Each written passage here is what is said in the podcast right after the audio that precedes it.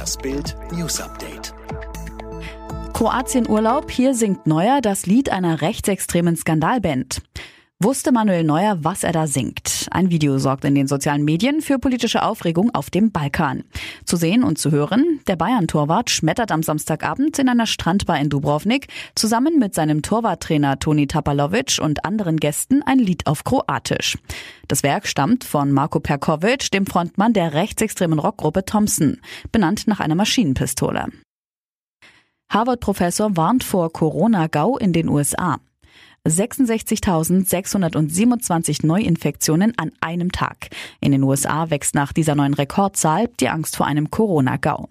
Die Zahl der insgesamt bestätigten Corona-Fälle übersteigt mit 3,2 Millionen inzwischen die von ganz Europa mit 2,7 Millionen. Harvard-Professor Dr. William Hazeltine schlug am Wochenende in einem CNN-Interview Alarm.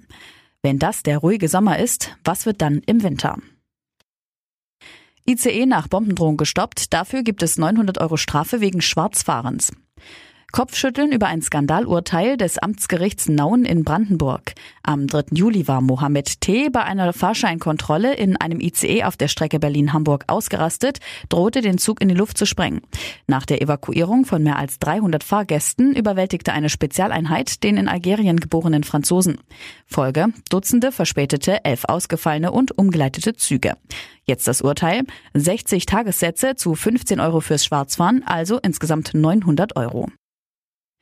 Großeinsatz im Schwarzwald. 100 Polizisten jagen Waldrambo.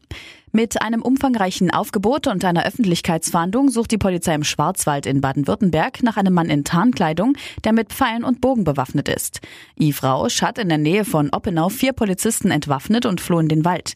Wie im Film Rambo. Dabei ist er nur 1,70 Meter groß. Klartext von Professor Zastro. Selbstverkeimter Mundschutz ist keine Gefahr. Noch gilt in Deutschland an vielen Orten die Mundschutzpflicht. Kritiker sehen in Alltagsmasken jedoch eine Gefahr. So warnte zum Beispiel Virologe Professor Dr. Hendrik Streeck kürzlich in einem Interview, sie seien ein wunderbarer Nährboden für Bakterien und Pilze. Alles Quatsch, sagt der Hygieneprofessor Dr. Klaus-Dieter Zastro. Der Mund-Nasenschutz ist überhaupt kein Gesundheitsrisiko. Wer das behauptet, irrt gewaltig. Aber was sammelt sich wirklich beim Tragen auf der Maske? Bild machte mit dem Hygieneinstitut Berlin den Test.